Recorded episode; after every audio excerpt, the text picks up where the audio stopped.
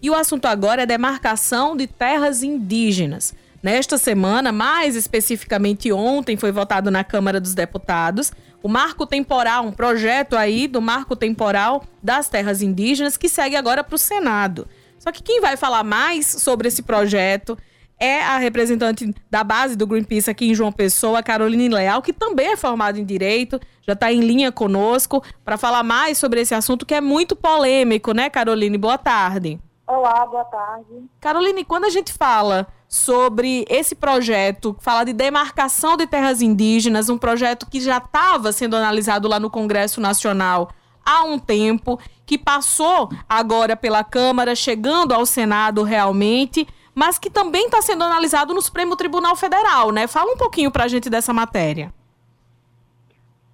Então, é, como você mencionou, essa matéria já está sendo julgada lá no Congresso Nacional, pelos parlamentares. Contudo, essa matéria também está em julgamento no Supremo Tribunal Federal através de um recurso extraordinário. Esse julgamento né, da chamada tese do marco temporal, ela começou lá em agosto de 2021, mas ela foi adiada várias vezes, né? E agora a tese do marco temporal, ela está prevista para ser julgada no dia 7 de junho. Então, se não for adiada novamente, a expectativa é que ela seja julgada em junho. Bem, a tese né, do marco temporal, né, da ocupação dessas terras indígenas, é um argumento antigo, certo? Que foi trazido por um ex-ministro do Supremo Tribunal Federal, que surgiu lá em 2009, e desde então, é, essa tese ela tem sido muito defendida por proprietários de terra e também a famosa bancada ruralista, né? lá do, do Congresso Nacional.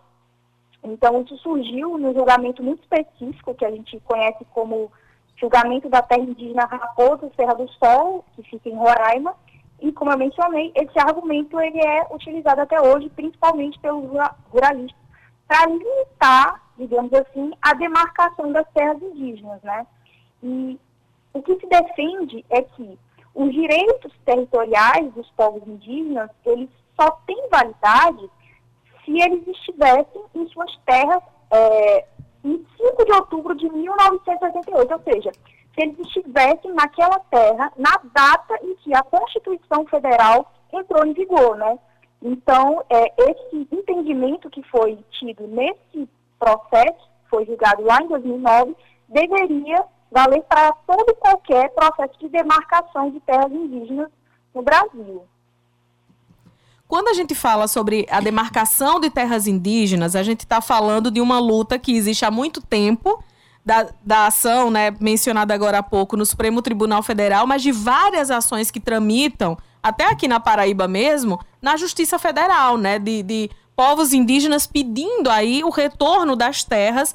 E quando a gente fala de bancada ruralista querendo aí mais terras para plantar ou para criar boi, e quando a gente fala dos povos originários do Brasil que foram perdendo seus territórios, né? Exatamente, né? Essa PL, ela traz aí um sério problema para o nosso país, porque está sendo questionado centenas de terras, né? E isso, essa PL que leva para o nosso legislativo a votação, digamos, da tese do marco temporal, ela ataca diretamente, ao meu ver, os direitos dos povos indígenas. Né? Eu entendo que a PL 490, né, de 2007, é uma grave ameaça aos direitos constitucionais dos povos indígenas, né? porque ela restringe a demarcação das terras indígenas e até mesmo libera a exploração dessas terras. E isso se aplica a todo o território nacional. Aqui na Paraíba, nós temos diversos povos indígenas, e que a cultura é, indígena no nosso país é muito rica, no nosso estado é muito rica. Nós temos aqui é, dois povos que se destacam bastante, que são os Tabajara e os Potiguaras. Os povos potiguaras, lá do norte do estado, ficam ali nas proximidades de Bahia da Traição, eles tiveram aí uma longa história de luta pelas suas terras. Eles conquistaram várias delas, é, antes da Constituição Federal e também depois. E nós temos aí no sul do estado, também no litoral, na cidade principalmente de Jacumã e Conde, os Tabajaras, que também sofrem muito com isso, e eles sofrem mais ainda, porque eles não conseguiram ainda demarcar as suas terras indígenas. Eles estão ainda em um processo ferrenho, né? É, ainda mais problemático do que os indígenas potiguara. É, então, veja, essa tese do marco temporal que vai ser julgada pelo Supremo Tribunal Federal e que está sendo votada lá no Congresso Nacional, vai atingir também os indígenas do nosso Estado, que estão aí lutando pelo reconhecimento das suas terras. E se a gente pega assim a análise né, desses povos, a, a, a, o, o título que foi dado merecidamente, o reconhecimento povos originários a origem do Brasil. É tão é, surreal esse debate que está, está acontecendo agora e a maneira como está sendo votada, porque vai contra a origem, né? Contra os povos que já estavam aqui. É o, o, o, a, o europeu chegando, impondo e depois de muito tempo, né, depois de muitos anos, colocando em lei é, esse reconhecimento, né? E o agronegócio querendo agora se apropriar desses territórios, né? Querendo oficializar uma apropriação que já acontece há décadas. Pois é, e aí eu queria perguntar é, é, para você, é, Caroline, justamente em relação a essa, vou chamar de polêmica, porque, enfim, né? É, quando se tem um debate muito intenso, a gente chama de polêmica, mas enfim. É, a maneira como é colocada, né, como o texto é, aprovado, o indígena ele tem que comprovar a terra ocupada, é, produtiva, né, permanente, aquilo que não for comprovado, que não tiver como comprovar, aí não será reconhecida como uma terra tradicionalmente ocupada. É, isso é, é, é, é muito perigoso, né? é um risco muito grande, porque como é que vai se provar tudo? Né? Não tem como. Exatamente, né? A tese do marco temporal, ela nega a nossa história enquanto nação e também o direito originário dos povos indígenas, né? Ela nega a contribuição dos povos para a formação do próprio Brasil. Mas a nossa história, a gente tem que uhum. enfatizar isso, e o direito dos povos indígenas às suas terras, ela não começa agora, não começou a partir da promulgação da Constituição Federal. Uhum. Ela é muito anterior a isso, como uhum. nós sabemos. Né? Os povos indígenas já estavam aqui antes da chegada dos colonizadores.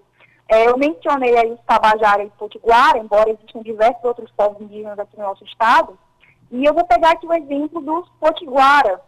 Os Potiguaras, eles são um dos únicos povos indígenas do Brasil que ainda estão nas terras em que eles se encontravam quando os colonizadores chegaram aqui do Brasil. Obviamente que parte dessas terras não são as mesmas, mas, mas algumas áreas ainda são as mesmas. Mas isso é, é uma exceção. A grande maioria dos povos indígenas, eles foram expulsados das suas terras.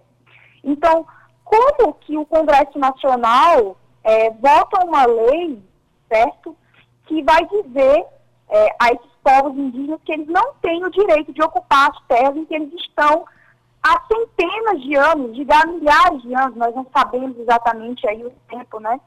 Uh, quando a gente fala aí dos povos indígenas, é, gente sabe que eles sofreram um processo muito violento, né? E sofrem ainda hoje, eles lutam para ficar nas suas terras.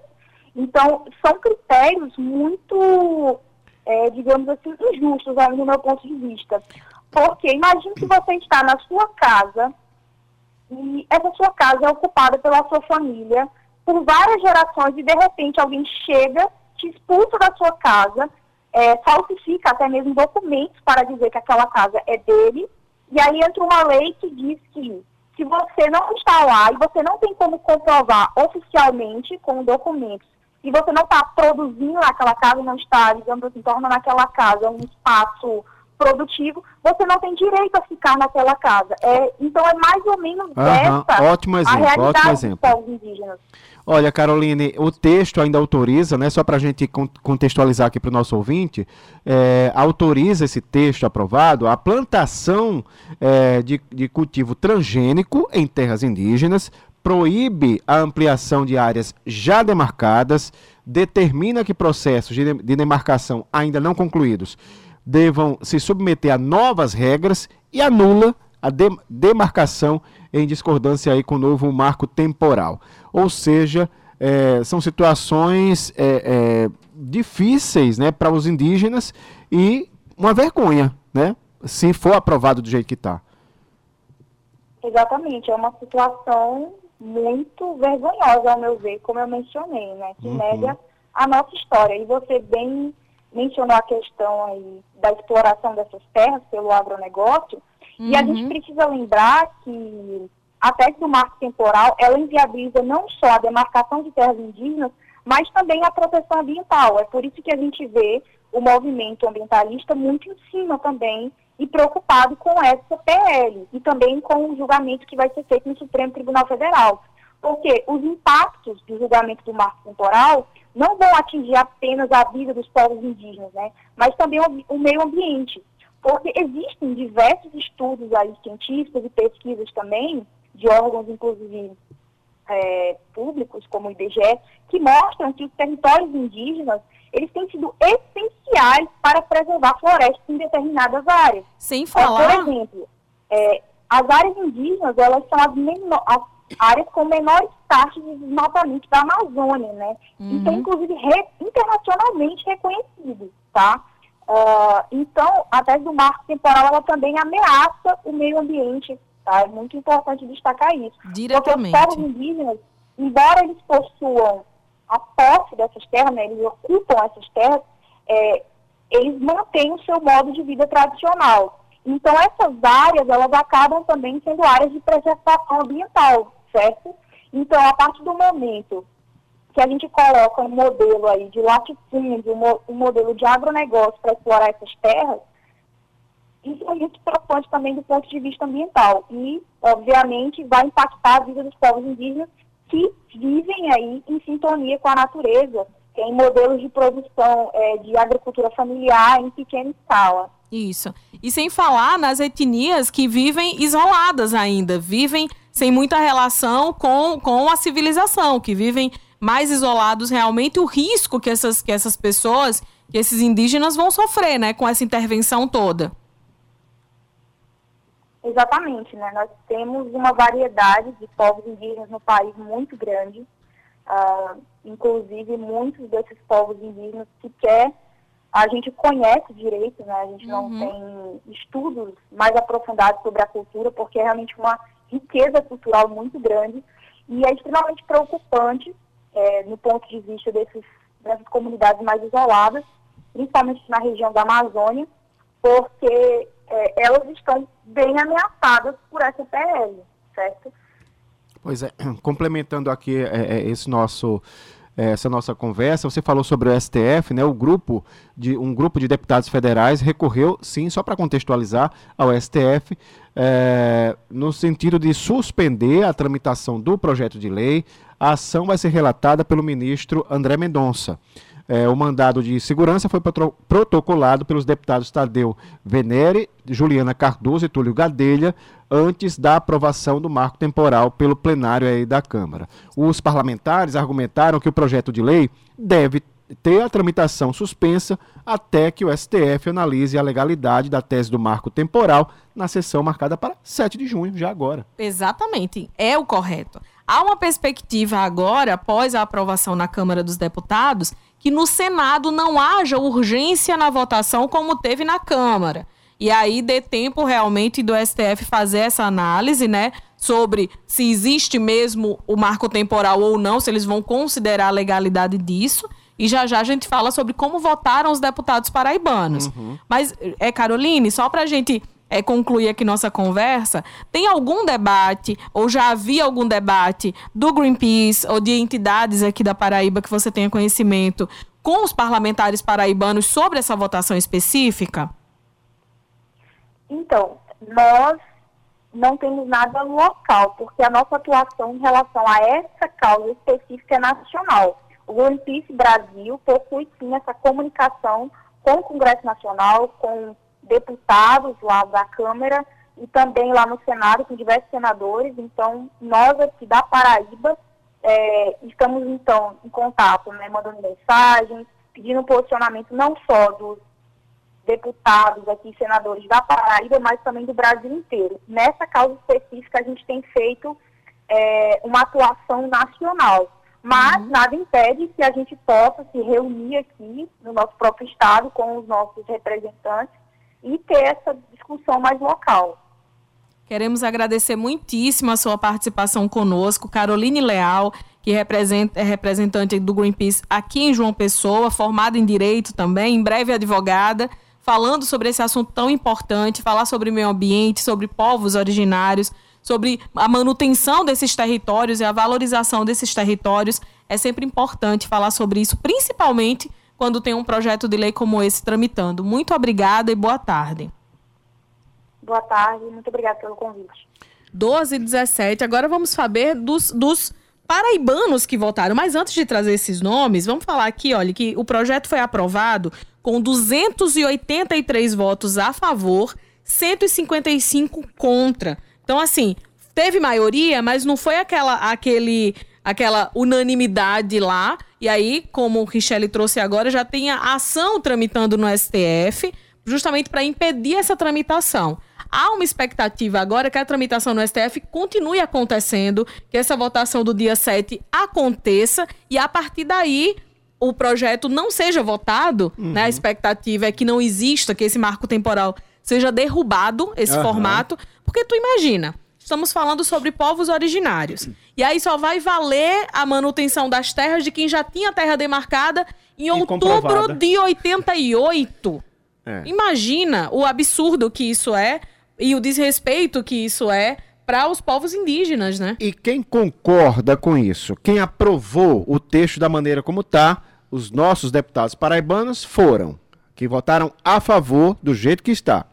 Agnaldo Ribeiro, Cabo Gilberto, Damião Feliciano, Hugo Mota, Mercinho Lucena, Rui Carneiro, Wellington Roberto e Romero Rodrigues. Quem não concorda com o texto base e votou contra foram os deputados Murilo Galdino, Gervásio Maia e Luiz Couto. Só teve um deputado que não estava, não participou, é, estava ausente, o deputado Wilson Santiago.